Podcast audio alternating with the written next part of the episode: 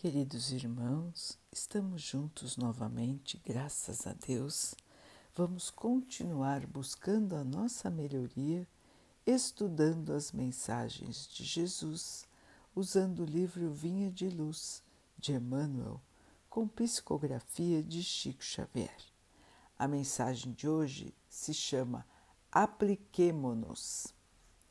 E os nossos aprendam também a aplicar-se às boas obras nas coisas necessárias, para que não sejam infrutuosos.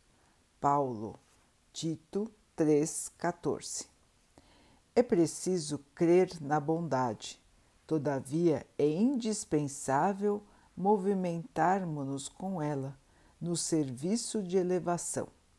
É necessário guardar a fé, contudo, se não a testemunhamos nos trabalhos de cada dia, permaneceremos na velha superfície do falatório.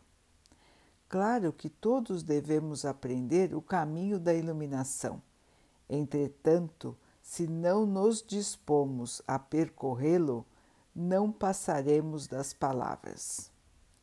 Existe no Espiritismo cristão palpitantes problemas para os discípulos de todas as situações.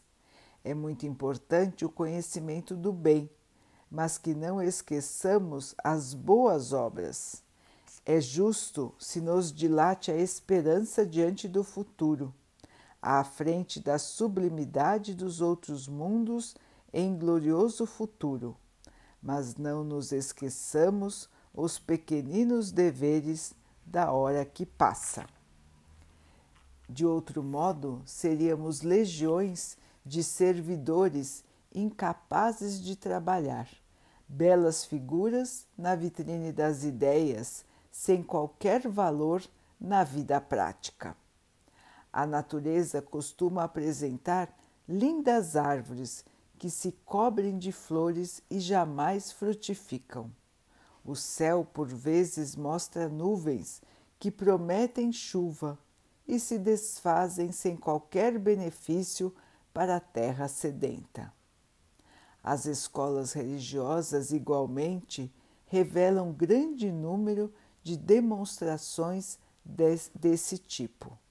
São os crentes promissores e infrutuosos, que a todos iludem pelo aspecto brilhante Dia virá, porém, no qual se certificarão de que é sempre melhor fazer para ensinar depois do que ensinar sempre sem fazer nunca.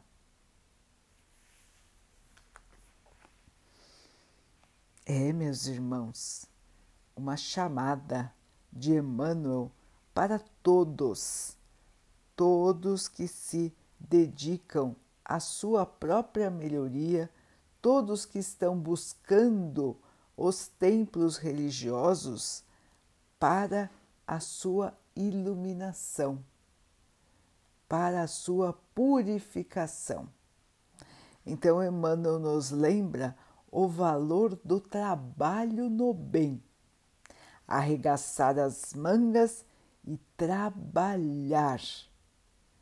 Ele nos diz que não adianta só estarmos entre as palavras, não adianta só pregar, estudar, difundir o conhecimento, fazer palestras, falar de Jesus, falar de Deus. Tudo isso, irmãos, é muito bom, é muito importante, mas deve ser acompanhado pela atitude no bem. Só falar, irmãos, não basta. Existe a necessidade de nós realmente nos dedicarmos às ações. O que fazer, o que fazemos pelo bem? O que fazemos pelos nossos irmãos em todas as situações. E precisamos então analisar, porque muitas vezes nós passamos pela vida sem fazer quase nada pelos nossos irmãos, ou fazendo muito pouco pelos nossos irmãos. Não adianta, pois, tentarmos o caminho da iluminação sem as boas obras. Quando chegarmos ao plano espiritual, é isso que será avaliado, irmãos. São os nossos pensamentos, sentimentos e atitudes. Atitudes aqui, no plano terreno, no plano das dificuldades, das experimentações, dos resgates, muitas vezes dolorosos. Estamos aqui, irmãos, para trabalhar. Não é somente para aprender. Aprender, trabalhar para se modificar, para se purificar e para sermos servidores fiéis do Mestre Jesus. O bom servo é aquele que trabalha quieto, é aquele cujo exemplo é maior do que a própria fala.